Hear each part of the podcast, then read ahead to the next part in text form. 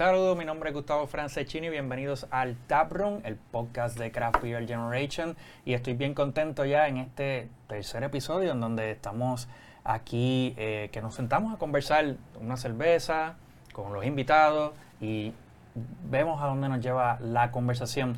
Antes de presentarle a los invitados que tengo hoy, eh, que estoy bien contento de tenerlos, quiero recordarles que el podcast lo pueden ver en video en Facebook, Craft Beer Generation, y en YouTube también, Craft Beer Generation. Hacen la búsqueda en, en el search bar y van a encontrar rápidamente nuestra cuenta, así que pueden ahí encontrar la parte de video. En la parte de audio pueden ir a Spotify, pueden ir a Apple Podcasts y Google Podcasts y buscan Craft Beer Generation y ahí van a encontrar Taproom. Esa es la forma más fácil de poder conectar con nosotros en video y en audio. ¿Y cuándo es que salen los episodios? Pues bien sencillo, síguenos en las redes sociales que ahí vamos a estar publicando cuándo van a estar saliendo los episodios. Facebook, Instagram, Craft Beer Generation, Twitter, Craft Beer Gen y en YouTube, ya les dije, Craft Beer Generation también, ahí nos pueden encontrar. El website, craftbeergeneration.com, ahí pueden encontrar todas las noticias que publicamos, cosas educativas y eventos que también están sucediendo alrededor de la isla o en Estados Unidos, donde sea, que sean importantes estos eventos, los vamos a estar publicando ahí. En el día de hoy eh, tengo unos invitados que estoy bien contento de que están conmigo. Eh, en esta ocasión son dos.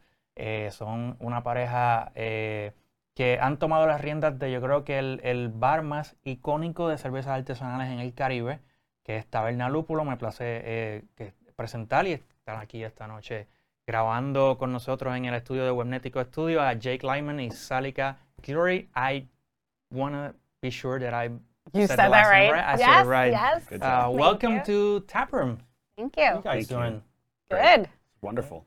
So, um, Let me get some beer. we get, get some beer. Uh, w- eh, vamos a switchar entre el inglés y el español, pero vamos a, mayormente vamos a hablarlo en inglés. Así que, eh, en- usualmente en el taproom yo abro las cervezas, el bartender eh, emérito es el que, el que abre, eh, nos trae la cerveza. I'm En esta ocasión, como se hace a veces en los taprooms, que el- la visita trae cervezas para compartir y para, y para eh, probar. Así que en esta ocasión fueron ellos los que trajeron la cerveza. What are you guys having there? I I totally just made a mess pouring this, so excuse my pouring job. I don't get a lot of practice. um, I'm drinking. I poured us some Panfest from Panfest from from Zurich, Zurich. so it's the season for this. So Yeah. we'll be drinking them. yeah. Oktoberfest season where you have there, uh, Jake.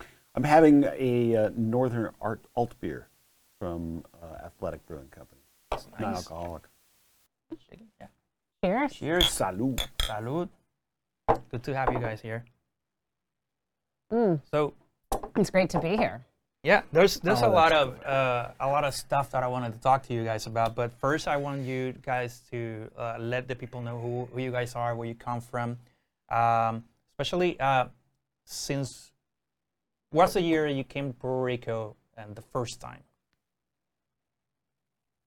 Do you remember? Yeah, yeah. The first time we came, this was my 30th 30th birthday, birthday, so alright. it was uh, it was 2013. Yeah. hmm So that was February of 2013 was the first time we came to Puerto Rico. Um, it's where we found Lúpulo, discovered Lúpulo, saw Lúpulo, um, fell in love with Lúpulo. Did you know about Lupus before coming to Puerto No. Rico? No. No. Not at all. She was. We were walking on Old San Juan. She was poking around on. It was on Yelp, right? no, well, I was sitting in our hotel actually. No, it was, in, it was on Beer Advocate. and it was on Beer Advocate. Yeah. I went on Wow. Beer Advocate, Yeah. and I was just like, "Oh, we're in Puerto Rico. Maybe there's some place that has like uh, Sam Adams or you know something relatively crafty." Um, and we saw and I said, "Oh my God, there's a bar! It's got hundred plus beers and fifty on." Um, 50 of them on uh, draft. So, like, let's go check out this place. And so, we actually had dinner reservations at Marmalade. And so, you know, all dressed up, we went and had a pregame beer at Lúpulo and, uh, and, you know, kind of just, I was immediately in love. And we went back like the next day and we, uh, we came back to New York, and all I could talk about was this craft beer bar in Puerto Rico that I had fallen in love with, and I couldn't, I just couldn't believe it. I, I was like, they have Bell's, and we don't even get Bell's in New York. At the time, we there was Bell's in New York now, but at the time we didn't have Bell's, and um, so yeah, I mean that was kind of the first signs that there was like a good craft beer. There was something going on Yeah. in Puerto Rico, Mhm. um, and yeah, so I don't know. We kind Was- of Was that one of the reasons to move here, or was the reason? um, yeah, we. I, Complicated. it is. It's really complicated. I think um, I would say that by the time we had the idea of moving here, the fact that there was a burgeoning craft beer scene played heavily on the decision. Yeah, um, uh, because it was the industry that both of us were in, and so there was this sense like, well, maybe we can make a go of it. But the truth was that when we moved here, we were very much of the idea of like, we're getting out of New York City, and let's just try to go do something. It'll be a reboot. Maybe we'll, I don't know, who knows? We'll go work in a bar for six months and you know just be on the beach. And we put a bunch of our stuff in storage in New York City, uh, and we we moved without jobs. Yeah. So uh, and our stuff is still in storage in Long Island City. So, um, 2013, you moved when to Puerto Rico? 2015. 15, yeah. 2015. 2013, I remember it was the year that I actually opened, uh, started the blog. Yeah. uh, January 2013. So, We knew about you before we moved. Yeah. kind of interesting. hmm yeah, we And I, and, I, and I must say that I love the hat that you have right now. That's because right, baby. That's yes, vintage showed craft off. beer Yeah, generation. that's right. It's the real before deal. it was craft beer generation, we, we, when it was craft beer Puerto Rico. hmm and that's I already said this in an earlier episode about craft beer Puerto Rico and craft beer generation, how it's not the same anymore. It's name and you know Mhm. brands change, um, but that's a whole other story for a whole other podcast. So uh, I love the vintage. I don't have any any, any of those hats anymore. So kudos Mhm. that I Yeah, hope dude. that has any other monetary value in the in the future. You'll never see mine on eBay. Yeah. exactly. So, um, 2015. Um, when did you guys acquire your part on on Lúpulo? in 2016. So 2016, we, so we like, you do know, you get there from? Oy. okay. Yeah. So you know, we came here in 20 in in 2013, and that was in February, and we were back here in November because you know it started to get cold and. That Puerto Rican air had just like hit us when we walked into the airport, and it was kind of intoxicating and euphoric. I don't know what you want to say. Something had hit us, and we were like really kind of in love. And you know, it's a four hour flight. Um, you know, there's not time zone changes. There's no passport. You know, it was like at the time it was really cheap. I mean, it, it's gone back and forth obviously during the pandemic, but you know, it was really affordable to come down here and take a, a quick week, weekend. So um, we did that, and then you know, I was you know, in my bored time, I was looking on the internet and like what's going on in the Puerto Rico beer scene. So we knew when Rincon Beer Company opened up, and we um, looked into that and saw, you know, just saw that there were people that were that were doing um, that were involved in craft beer here, and um, it made sense. I- But I just kept talking about it, and we were things were going on in our in our professional lives in New York, and it was it was like complicated. It wasn't as fun anymore, and yeah, we you know I we came we were drunk at a at a sushi place after being at Brooklyn Brewery at a failed event that I had scheduled, and you know, kind of just like, oh, you know, like I really want to go to Puerto Rico, and Jake's like, oh, we should just move there. He says that didn't really happen like that. I I'm I know no, that that's, that's basically how it happened. I don't Yeah. think I've ever said that that didn't happen that way. I, I think I said no, we can move there because I figured it's what you were thinking. and we, you know, and we just kind of, you know, we like did the math, and then we came here for a week. Um, we we met Chris again. We met um, Preston, who was one of the people that co-founded the bar, and um, we met Rob, who became a good buddy of ours, and all in that week. And we, you know, people were like, "Well, you know that the economy here is really bad, right? You know that the tax rate's at eleven and a half, you know." And everyone's like talking, and we're like, "Yeah, we." Yeah, it's yeah, it's hard. Right? Like we're we're gonna come here and we're not trying to sugarcoat it. Like if it, you know, whatever happens, happens. And um, I I reached out to you know I knew that I I worked in before moving here, I'd worked for two different distributors in New York and Boston. Um, they were major beer distributors. I worked in their craft division, so I knew that beer had to get here some way. So, you know, I found out about Carlos Delpine, who um, at the time um, had um, had Craft Beer Puerto Rico, Craft Beer Distributors Puerto Rico. So I reached out to him and was just, you know, hey, what's what's going on in craft beer? Here's my background. Like, are there opportunities? You know, I limited Spanish. Um, I French in high school and college, so you know, like I am not great with languages. What what's going on? And um, and you know, some conversations later, and him calling some people up, and I ended up working for him for um, a few months as director of sales for him, and got to know some bars around the island. You know, saw like the great things that were happening in craft beer, saw the like the bad things that were happening in craft beer, like where there were pockets that weren't growing, where there were pockets that were growing. Um, and yeah, I mean, I guess like we, you know, I started that um, in the like towards the end of 2015, like not long after we'd moved here, and then um, I guess it was like by February of 2016, um, Preston had approached us about starting, you know, investing in Lúpulo. He wanted to work on other projects, and that spiraled the conversation. And nine months later, we had a bar and um, also a baby. A baby. Yeah. Well, we didn't have the baby. We had the baby nine days later, but Yeah. you know, we, we got the bar, and then You nine days later we had the baby. Both at the same time. Yeah. So anyone who came in in that first like year, if we were there, probably met our daughter, who is now almost five. So. Wow. Time flies. hmm Yeah.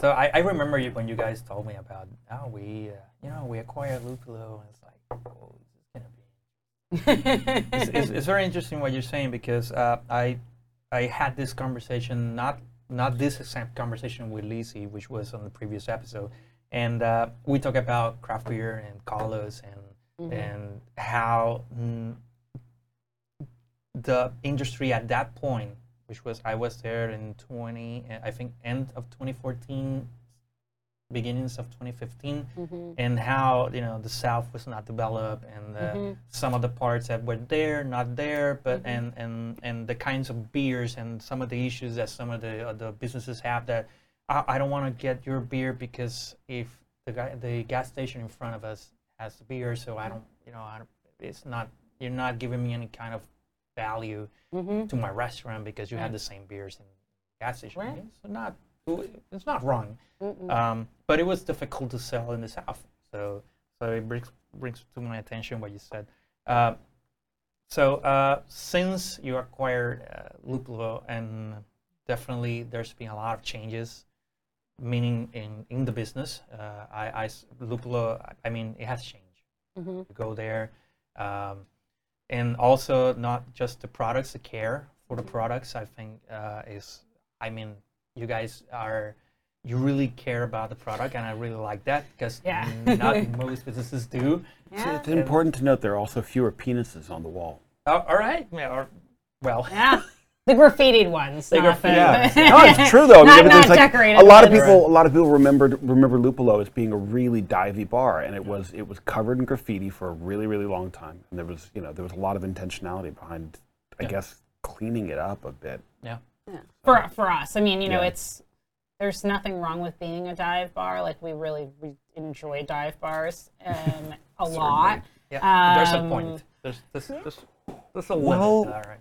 There's yeah, I mean, there's actually we can uh, diverge off into this, but yeah, there's a certain point at which like if you want to care for the product, you have to make sure that there's not like you know crap falling off the walls and into the beer, and if you want to you want to be able to you know have a functional business, it you need to be able to have it be open and comfortable to a lot of different kinds of people, and you know there's a certain level of decorum that's required in order to be able to make that happen.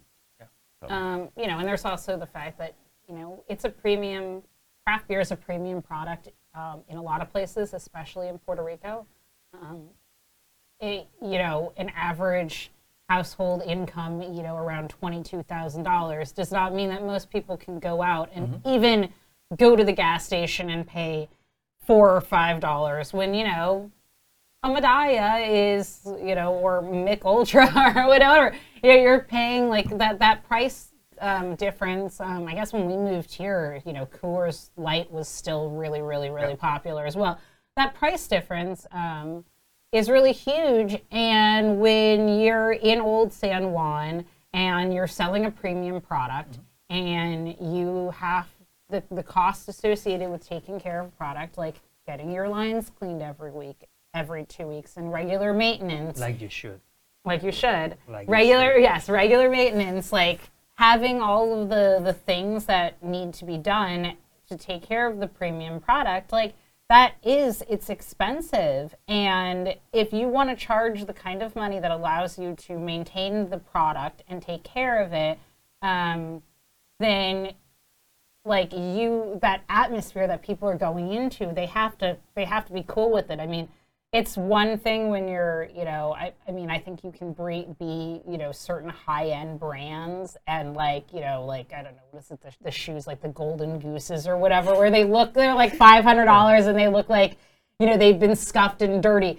Some people can do that. If you don't exactly have that brand like you know you have to you have to present yourself in the way that that works and people coming in and they're spending seven eight dollars nine dollars and i mean now a lot more even with you know the 10 12 dollar 16 ounce cans you know Let's get it, let's get into that because um, some uh, some people think that because well this is a premium product and it costs more especially if it's brewed in Puerto Rico too but I want people to get the sense of the cost associated with having the kind of businesses that you have the kind of business that you have Mm-hmm. and the cost with maintenance product staff Yeah. uh, food you know permits Mhm. uh, taxes. So people don't get that in their minds when they're drinking beer like this. right And we all, we always said that well, this is a premium product, but also it brings you an experience. Having a craft beer is by itself an experience, and when you go to a business like yourself, you bring also you, you give every guest an experience. But how hard, and I know the answer to this, but I want people to know, uh, how hard it's been the last years, since last four years. I know it's been hard, natural disasters and everything, but what makes it difficult, more difficult than just natural disasters? It's a complex question, and we have time.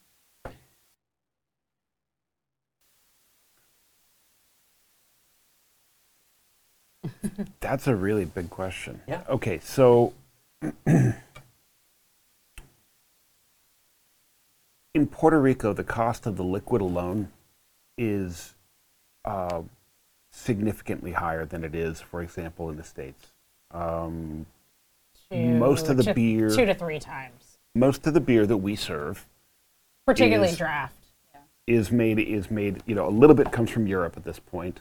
A good portion of it comes from comes from the USA, and a big portion of it comes from Puerto Rico. And so the the liquid that's in the glass, it either had to travel a long way uh, and then get taxed heavily, or it had to, uh, or the, the the raw materials had to travel a long way, get taxed heavily, get turned into beer using really expensive energy, and then get taxed uh, taxed back on the way out, on the way out. So it's outrageously expensive. Um, I was a general manager of a place, uh, big craft beer bar in New York City, and we, um, I, I did not have choices on the on the, the how I, I priced the beer. I had to do a mandatory markup of 600 percent. This was all the way down at Wall Street, and it was an aggressively expensive uh, craft beer bar. That said, like we did huge volume, and it was a really really fun place but it was really expensive because we had to pay a huge amount in rent. In Puerto Rico, the rent's not nearly as high as it is, let's say, on Wall Street, but the cost of almost everything else more than makes up for that. But we still have to deal with the fact that you can't charge more for a beer in Puerto Rico than you can, for example, in almost any other market. There's still a there's still an upper level by that. I mean, we're in a in a tourist district, and even though you know about maybe I don't know, 50% of our business is tour is from tourists. Um, they're not they're not willing to pay more than what they pay in the states uh, for a beer. But the truth is that we don't get even close to that markup. Like, like not even not even close to the markup that, that most bars are used to in, in the states, um, and yet we have the same uh, we have the same product, which is much much more expensive. So, which is to say that it's a super it's it's really a labor of love. I mean, everything is much much more expensive. The cost of goods sold is much much more expensive, uh, but the price that we can charge is absolutely not any higher. Yeah, I mean, it's, you know, we, you know, you have, we've redone our draft system twice. Um, so the first time was like kind of a more, it was within the first like three months of owning the bar. And we bought the bar. Um, next year will be, next month will be five years. So it was November, so right before busy season, um, right before our first Sanse, you know, right before kind of everything and, and with like a new baby. Um, so we, we did a more minor like overhaul, new draft lines and, you know, some tweaks on regulators, kind of, you know, like an overhaul, but not to the major extent. And then um, two years ago, I guess like maybe four months before the pandemic hit, we did a full overhaul right before um, our ninth anniversary. And we, like completely gutted the walk-in. We got a new floor. We put in the the latest and greatest lines from Micromatics that um, they they are resistant to bacteria three times longer than the average um, draft beer lines. You're looking Um, for efficiency. And they just to keep everything nice and clean. We love things nice and clean in our in our head room. Um, and you know, so that cost is there. I mean, all the parts, like you know, Micromatics doesn't doesn't really ship here. You have to go through their their dealers, you know, through the distributors, and getting getting you know DHL. you know the the the technicians. There aren't that many on the island. Um, we get our draft lines cleaned every two weeks. Um, every single two weeks, uh, we have the calendar on our draft board, so you can tell when the lines were last cleaned. Um, so that's you know that's a cost. We talk about permits every single year. You have to get those done, and like yes, you can do them yourself, but no one has time for that. So you pay You someone to do them. I mean, you could, uh, yeah, in many weeks. No, your Um, business would fail. It's like it's like it's like Spaceballs. When the president is running through the through the ship, he's like, if I if I walked, the movie would be over. Literally, the business would go out of business if you waited to try to do your, all your permits by yourself. Is- It's is- just you can't. It takes way too yeah long. and there's there's always i mean i you know we we are so lucky that we have you know great permit person we have an mm-hmm. amazing cpa like if we didn't have a cpa like on our side to you know run some of these things it's really hard i mean we had a we had a hacienda tax issue that lasted from March until the day before our 7% um, reduced tax for prepared foods was about to expire. Because when they switched systems um, and they had to input the IRS taxes, or not IRS, but like the you know hacienda taxes in from their old system into SURI, they missed an entire tax line which was all of payroll. so when you miss that, it looks like your business is like super profitable. And all of a sudden, we got hit with a very, very large tax bill. We were many like, many zeros. yes, lots many of zeros. many zeros. Wow. And we were and Disturbing looking at that and- every day for six months. Yes, and in May we got the like, oh yes, we noticed that this is a zero, as we told them, like, hey, hey, we noticed that this is a zero. That's not our electronic filing, and that took, you know, they Oh, and said then, in and then they said, "Whoops, you're right. That's totally our fault." In also in May, like three weeks later, they're like, "Yep, we made a total mistake, but we really can't figure out how to fix it. Oh. Uh, so just give us a little more time." give us a few weeks and that took us until then and it and you know it was like the day before and we're calling our cpa just like freaking out like this is ridiculous because if we don't have the reduced tax rate um, for prepared foods either we don't tell our customers and we eat that four and a half percent until we get everything worked out or we tell our customers but then we have to explain to them the story because they know like oh well the reason is you have a tax debt. But they don't know like yeah we pay all of our taxes. This is their you know problem then you're having to explain. And it either is you know it's a small business so both of those things like would have impacted us. And you know, thankfully it got fixed, but it's you know, it's just the another. at at the- This is another thing. At the top of 11th another hour. thing and top of Yeah. Yeah. I mean, it, but uh, the the genesis of, the, of, of, of of this the question here was, you know, what is what is it that's difficult beyond the natural disasters? I think it's really hard to step beyond the natural disasters because it's all kind of tied, you know, into you know into the same thing. I think that the problems that the government faces are also related to the natural disasters, um, and you know, some of those natural disasters are man-made natural disasters, if you will. But the there is a lot of this it's not just the governmental inefficiency. It's it's the the extraordinary lengths that you have to go to open the doors um, every day and to be able to keep them open that just don't they don't happen really anywhere else. Um, and you know, I think pretty quickly you see when you start running a when you start running you know draft beer in a in a building that was built in the 1760s um, and it's 95 degrees outside and the sun is shining on your tap wall, you see really quickly why people don't do it here. You know, so I think that it's, you know, I, I saw pretty quickly why the chinchorro method um, is what it is. Like everything is built to be able to make that pretty simple. What we do is outrageously complex and it's really difficult. You can see why a lot of people don't want to do it, but it is like so many other things we've said. Like it's a labor of love, and it's really it's fun to do it this way and it's delicious to do it this way and so that's why we do it this way you know because it's like it's just it, it, it's it's so much better I- I but it re- is not easy and there's not much that makes it easy for us. the outrageous for thing that you did to bring a cask. Do you remember when you? yeah that Oh, was yes. fun man that, That was, was I mean, I that wish was that really we really could cool do that again. I think that there. I keep saying like th- this natural disaster thing. It's like a really big thing because we we talk about it a lot. Like God only knows where we would be if it hadn't been for like literally the four horsemen of the apocalypse riding down Calle Mercado in front of our bar. You're like, what, where would we be? Like, there's so many things like that where it's like we talked about trying to be able to get a cascarator, and you know, God only knows. Would we have like you know, would there be more locations? I don't know.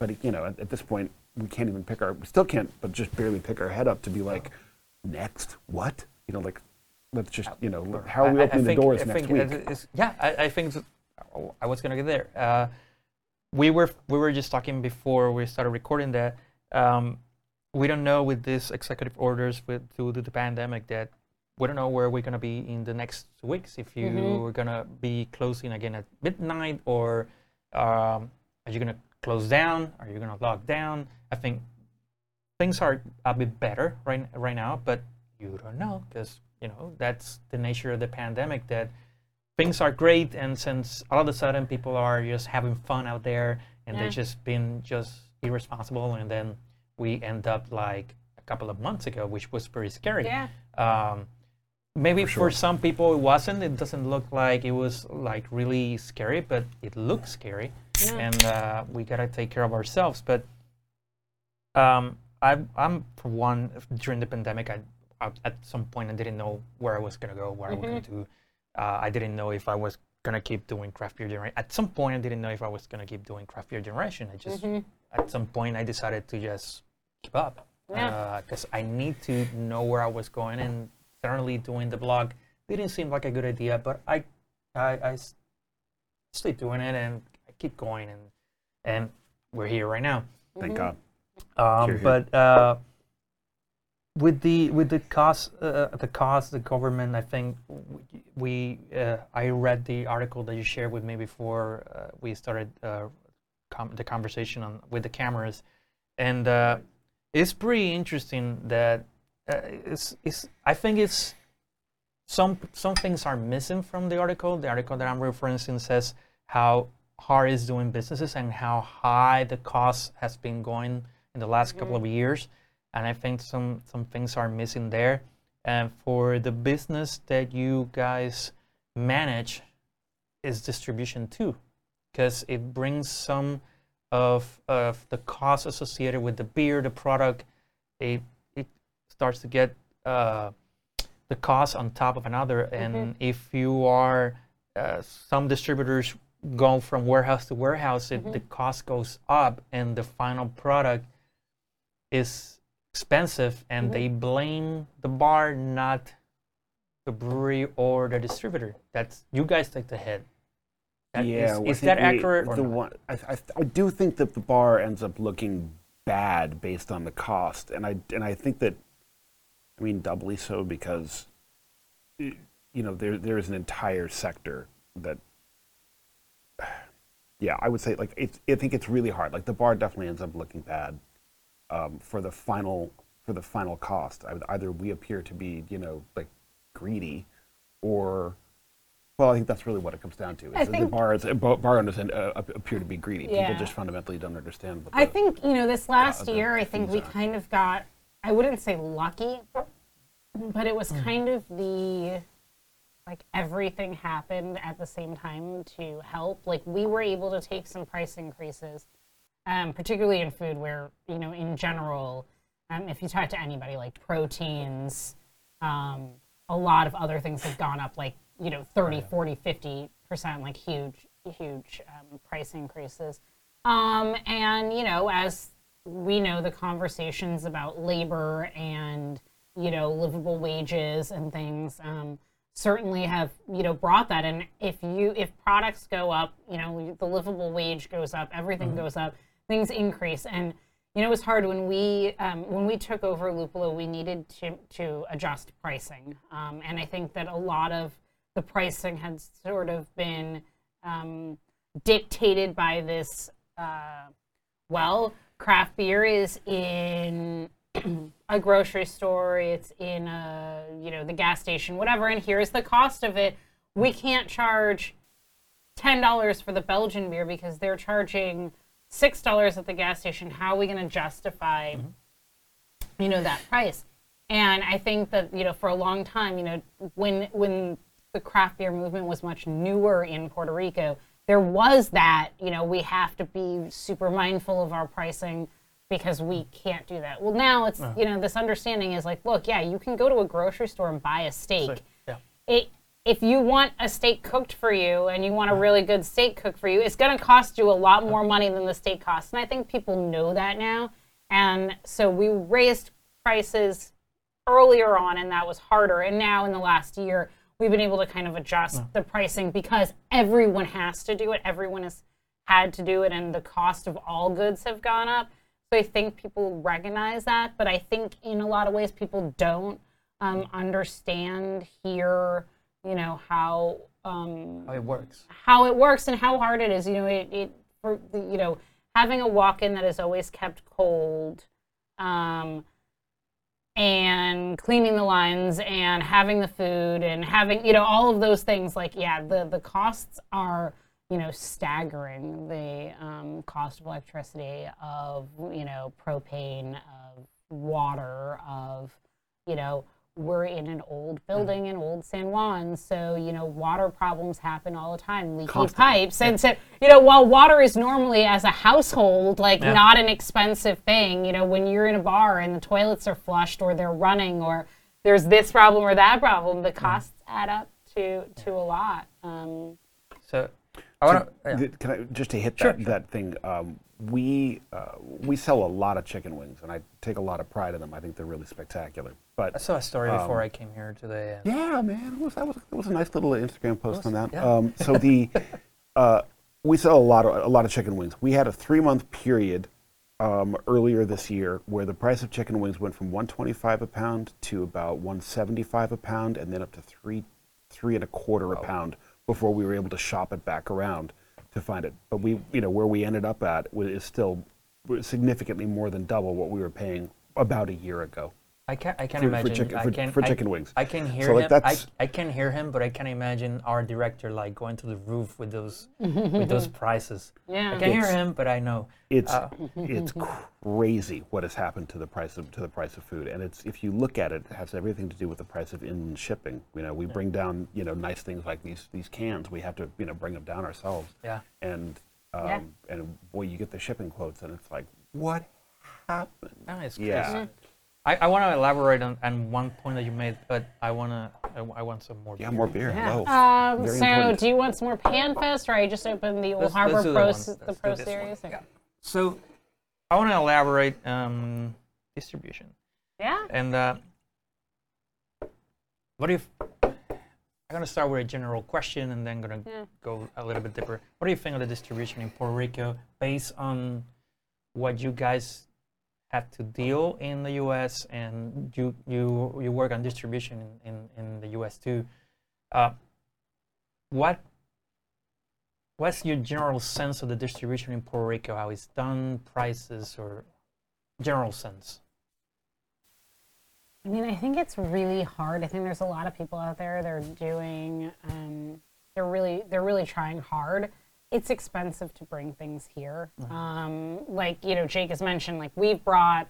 We've brought a couple pallets of Crowler cans, um, glassware, things like that. You know, we um, we buy in large quantities in order to you know freight ship as opposed to um, mailing it just because like the pricing is so um, is so cost prohibitive um, when you do things by by mail.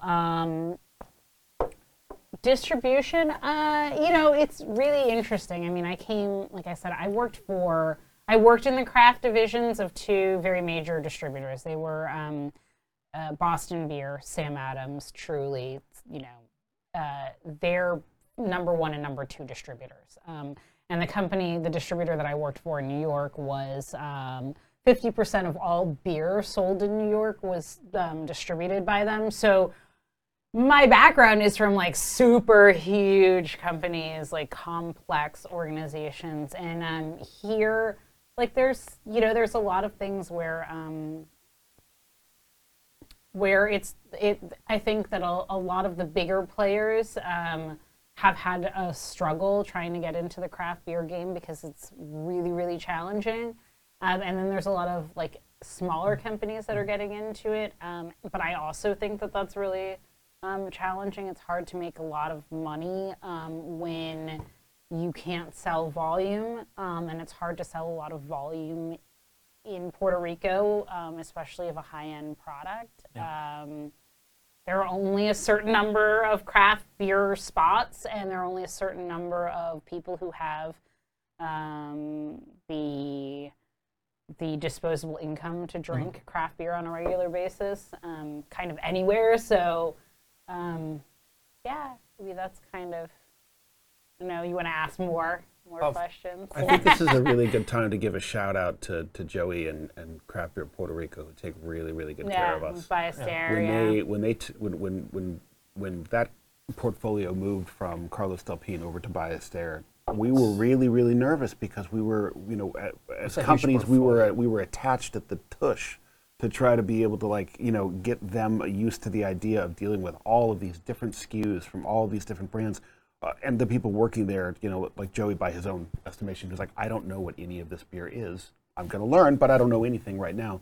You know, really kind of turned around, and, and it took them a while, but you it's know, they work really, really hard for us, and they, you know, I'm- very, I'm appreci- not- very appreciative. I'm not going to say that I am um, the. I won't say that I am the easiest to deal with. I'm really picky um, and opinionated about my like the things that I want and need out of my distributors because I It's worked on that side. It's my it's my business and like there is.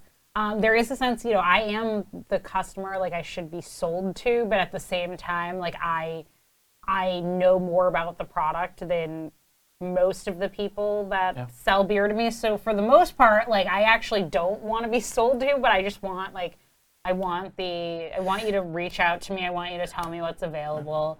Um, but I definitely gave Joey like a really hard time at the beginning because you know I said like this is what we need. Like if you if you stick with me, I will tell you what I need, and we will have a great partnership. And if you don't, this is going to be really, really challenging because I have needs and I know like what needs to happen in order to like get this done. Um, and I was pretty, you know, I'm pretty passionate about the the beer program um, at the bar. Obviously, it's Yeah. my it's my baby. It's what I it's what I put all my energy into. So I, I'm really, um, I you know I give praise to some of the people. There there are definitely people who um, get my sales because they are just they're they're there. you know, like it, they So reach true, out man. to me. you Showing know? up is like three quarters of doing a good job. Like there, there really are there. Are, and it's not even showing with- up. It's really it's really sending me a WhatsApp and being like, "Hey, Yeah, I have beer." because there's definitely companies that don't do that. And there are some really great brands that are with distribution houses in Puerto Rico Yes. dying, and it is painful to watch. Yeah. Yeah. There, yes, there are. It's that's a really sad thing. That, Yeah. That's a part of a bigger discussion, but in the, in the sense that I was talking to you before, that uh, smaller smaller distributors, you know, have a hard time trying to sell these beers. The beers get expensive, Mhm. Yes. like really expensive, Mm-hmm. and uh, it's hard to see these. These are great brands. Mm-hmm. They're they're bringing great brands. Mm-hmm. Uh, but sometimes it's hard to see that that it's very expensive, and I'm not a cheap person. I like to drink good beer, and I will pay, you know, the the price tag. I don't care, but it, it hurts because I, I know that not many people will pay that Yeah. for a beer, and the markup for you guys gets smaller when when the, the beer is that expensive. Yep. Yeah. So the question I think that may be coming here is: Do you think that it's good for the market? I mean, yes and no. It's That's really the question. I like this conversation. Yeah. um it's hard you know i want craft beer to be more affordable to everyone you know i what we sell you know it's artisanal products. To me it's it is like it's people's passion and their hard work. Um, i'm you know we're also foodies. We like to eat. Like to, to me like this is all this is this is an artisanal thing you know this is thought about and created by hand and you know and especially like at this point with in Lúpulo's life we sell a significant amount of local beer on draft like very very large amount of local beer on draft and so for us it's like it is a um, like that's important um, and but the the money the the amount that it costs like i it's hard, but I want to have everything. I want to have the um, I want to introduce everyone to what there is in all the markets. So it is important to have the super hype stuff. Um, I'm old school. Um, I think if, if you were a fly on the wall in our house, when I opened some of these beers and you got like the unfiltered, um, no one's asking me from publications opinion about beer, you, it would be kind of surprised. You know, there's a lot of hype beer that's like not not at all my style. Um, but you know, it's people like it and it's really important to have it. I just wish that it was a lot less expensive. So I, I would, I guess, elaborate on two points of that. That number one, I really hope that we don't start to see these beautiful, once fresh, uh, very expensive IPAs dying on the shelves of, uh, or any any style, not just the IPAs, Yeah. but that's an easy one to point out, dying Yeah. on the shelves of uh, even your finer liquor stores, much less many gas stations and you know various other places that they may land. Uh, ultimately, who loses when, the, when that happens? Well, the answer is certainly the merchants lose Yeah. because they hold on to a bunch of really expensive product that they wish would sell. But craft beer in Puerto Rico loses. And the reason that craft beer loses as a, as a whole movement is that that merchant is less inclined to buy again. Again, yeah. The person who eventually does buy that beer is like, what did I just waste my money on? Um, and so what we have is we have an entire sector. Maybe it's just it's maybe it's just one barrio that is now going to be somewhat turned off because the local colmado took a chance. It didn't it didn't go well. They weren't marketing it correctly. Things were too expensive. Something died. The wrong people drank it. You've got a whole situation. I just hope that that's not what goes on. Yeah. That's where the distri- distributors need to be able to go and support the merchants. If you can go there and support the merchants to help educate more people in the in the neighborhoods about why they should be drinking that beer, I think you're going to have a better opportunity to sell it. Yeah, that reminds Yeah. me uh, when when I started working with uh, Delpin and craft beer distributors, I took the I was in charge of the South region that Lizzie uh, gladly gave to me uh, to work on, and uh, I think the first business that I visited, gas station, Daugo. Yeah. Um, I spent. I, I I was gonna go in, get to know the the client, see what they were they the the, the inventory that they have, and in the warehouse that they have in the gas station. And first thing I saw, I saw therapy install IPAs over there. I, from that very moment that I saw that, I said, "This is this has to be old. This has to be way Yeah. past the date." Mm. First can that I hold to my hand, yeah, by three months. Yeah. And for those that don't know, IPA as it times time pass passes, uh, the flavor changes. The hops, you know, they Yeah. change this flavor. It's a whole other product when and at the moment that you taste it after three months Yeah. or so. You don't have the experience that you should be having, the experience that the brewer intended. So as time goes by, three months over the date, six months, a year, this is the same gas station. When I went to the warehouse, there were beers that were already there for over a, a year. It was very hard. And then try to think that I'm going to be doing this in the South region. It was really hard. Yeah. I barely moved the needle. The South in 2014, 2015. It was really hard. So it reminds me, um, I don't know if this person continues to buy beer for the gas stations. I doubt it. But some others that I took the time to, as you say, distributor myself, and I was with the client educating them on mm-hmm. what they should be buying, see the patterns of the clients, what they're buying. That's what's going to sell you. I'm not going to sell you everything else because I just want to sell. I just want you to to buy this to sell to your clients because this is what it's going to be different. And then you see beer coming off the shelves. And one of the things that I did that was a, a gas station in Ponce, and another one that I don't know if you guys know this guy, Pet- Petro, uh, Alexander Petrovich in golf, Gulf gas station in Ponce. This guy's buying Yeah. new fridges every time, Yeah. new coolers, and he's he's doing pretty well because he Yeah. knows how to do it. He knows what sells to his clients, and that is very uh, different. Um, is it really? Is, I'm gonna get deeper. Uh, is it really into the market that getting these new smaller distributors? Is it doing any help or not? I don't know yet. I think it's a little hard to say because like the pandemic is kind of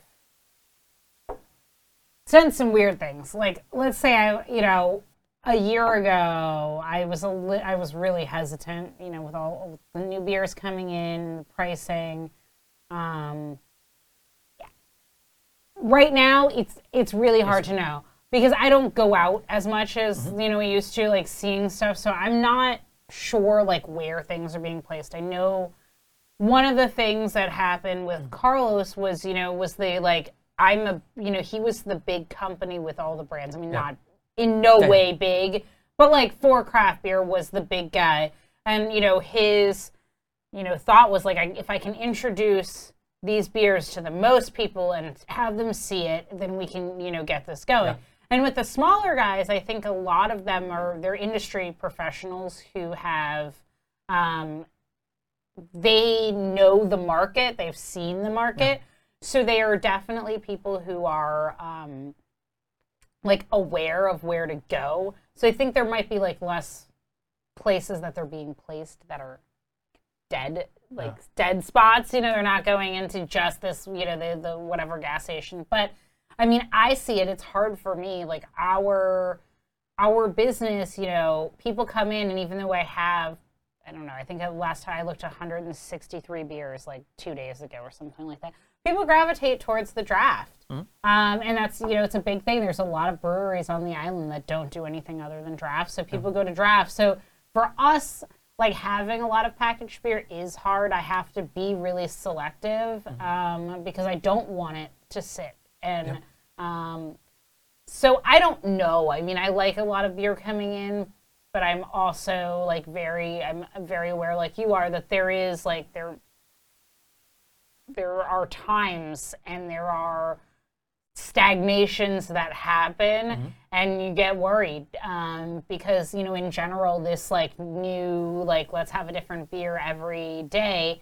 That's really challenging to keep up with. Um, Yeah. I mean, it's as a buyer, it's hard for me. Like I'm you know we have two small kids our kids are one and and not almost five so you know i'm not drinking Like I'm not Yeah. drinking many beers every single day. Like I can't even Is keep it- up with it- everything. Like I think there, you know, Is there's it not loyalty kind of thing that you want to try every beer that's out there, everything that's new, and I think that they're feeding off that. And I don't, I don't mean it as a bad thing. you Yeah. know, they're they're feeding off that, that bringing new beer, Mm-hmm. Um, beer that it looks attractive and everything. I, and I think that I think they have that spot. Yeah. They have that spot, and the bigger ones they bring all the beer from the breweries that we are all used to, and some other new beers and with new new new uh, Yeah. used breweries and new beers that they Yeah. making. So I think they have the place to for now, but I mean the markup is really small Yeah. for that beer. Yeah. Um, there's also just not. I mean, the truth is, there's not a lot of places that can really um, sell Yeah. the beer at, at the prices. I mean, you really, it's hard to sell a single beer for ten or eleven dollars as something that most people could, excuse me, can do on a regular um, basis, out, especially outside of the city. Um, so yeah, I'm.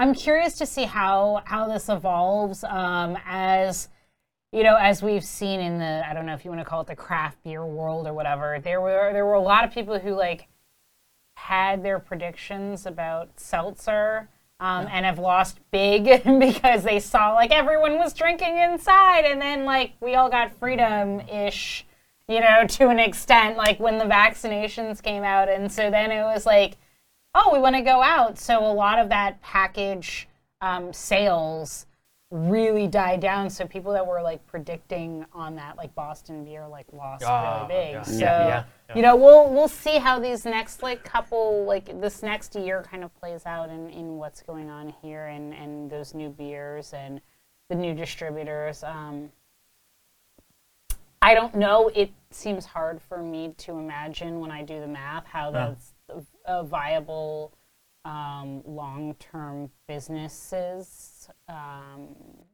but we'll see. yeah. Yeah, I also wonder, like, you know, I think about the whether or not it's good for those brands, um, you know, that are that are being brought here. I, I worry that again that you know a certain amount of their beer is going to get into the wrong hands, that it's going to sit for too long. All the rest of that stuff. Is it really good for these brands? You know, that's a tough question.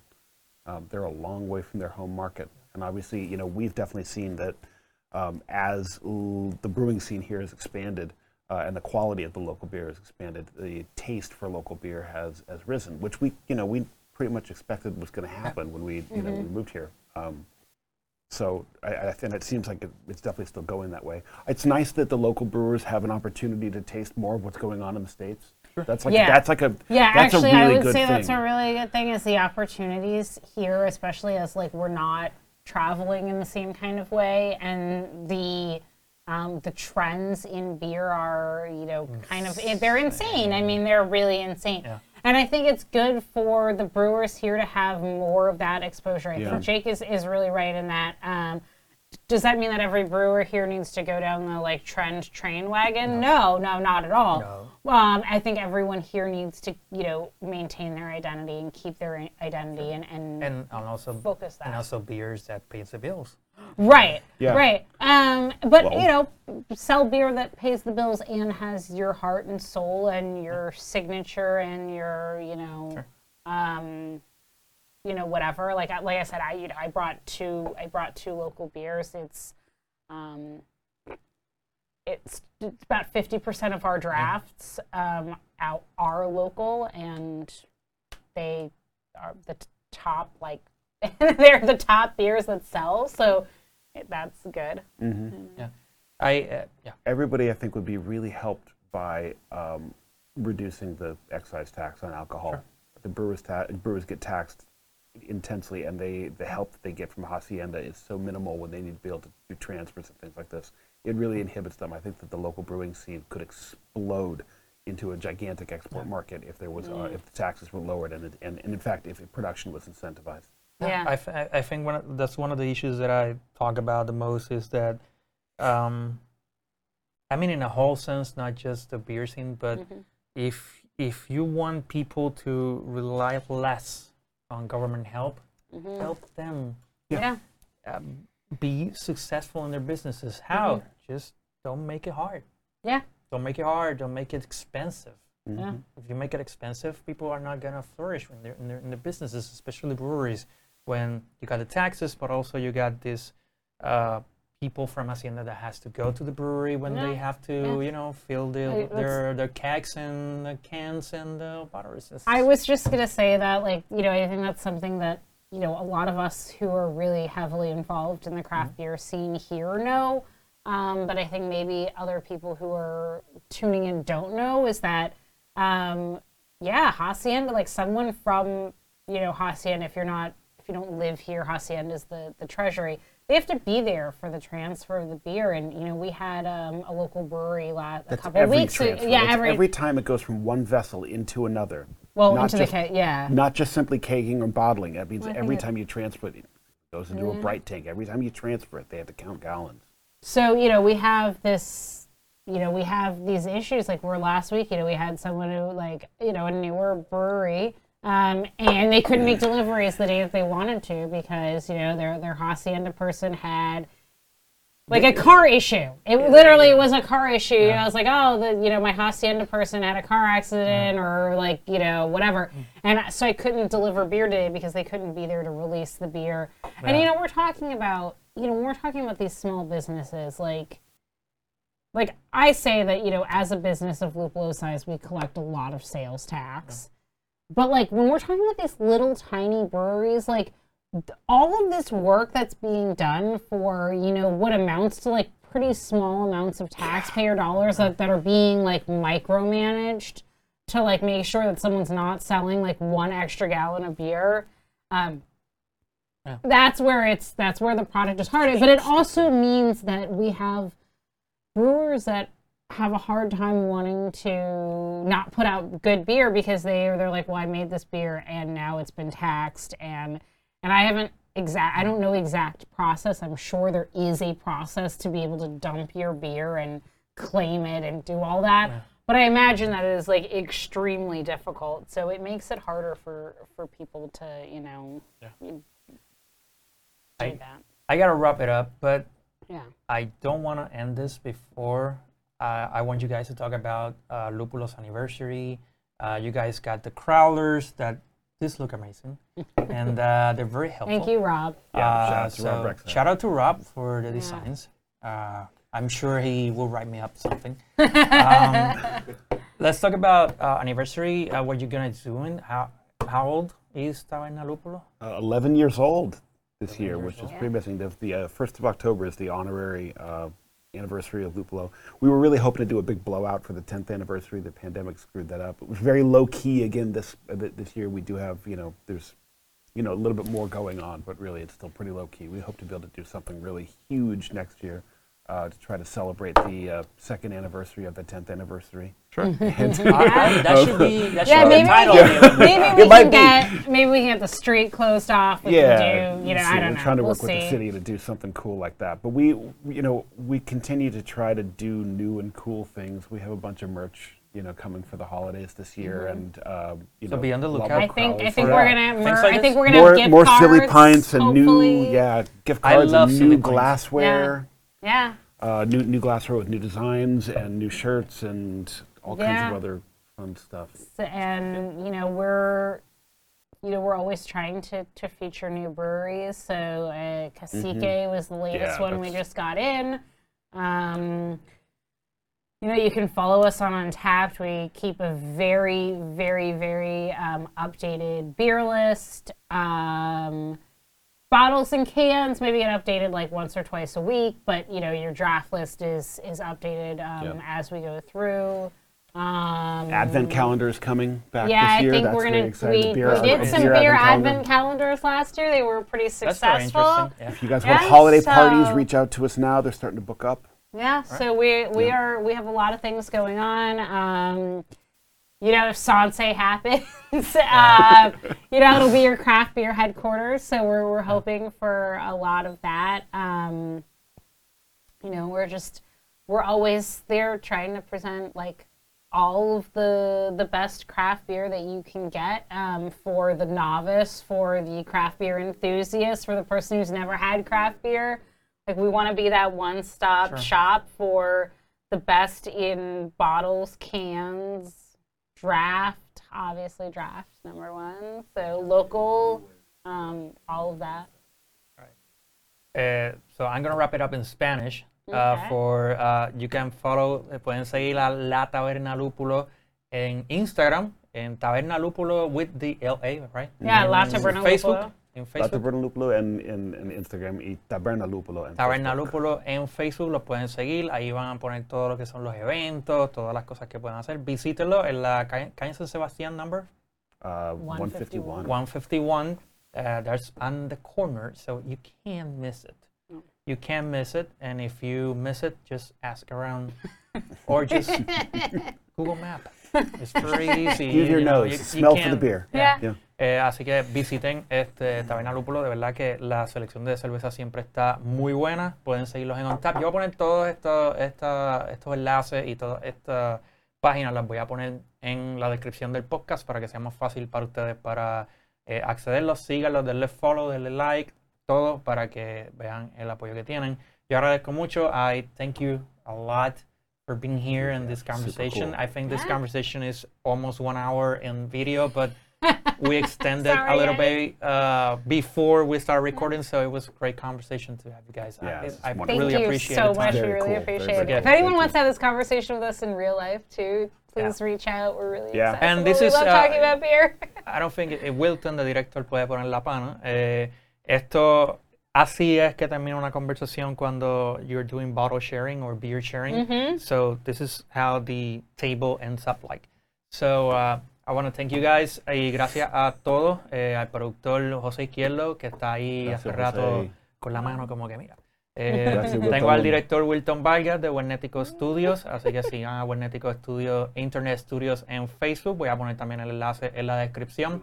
Para todos los episodios pueden seguirnos en Facebook e Instagram como Craft Beer Generation, Twitter Craft Beer Gen y en YouTube Craft Beer Generation. Todos los videos, Facebook y YouTube y todo el audio, Spotify, Apple Podcasts, Google Podcasts y Anchor también. Nos pueden buscar como Craft Beer Generation y ahí van a encontrar el episodio número 3. Este es el episodio número 3. Así que espero que se lo hayan disfrutado como yo me he disfrutado de esta conversación. Así que gracias por sintonizarnos y nos vemos en la próxima.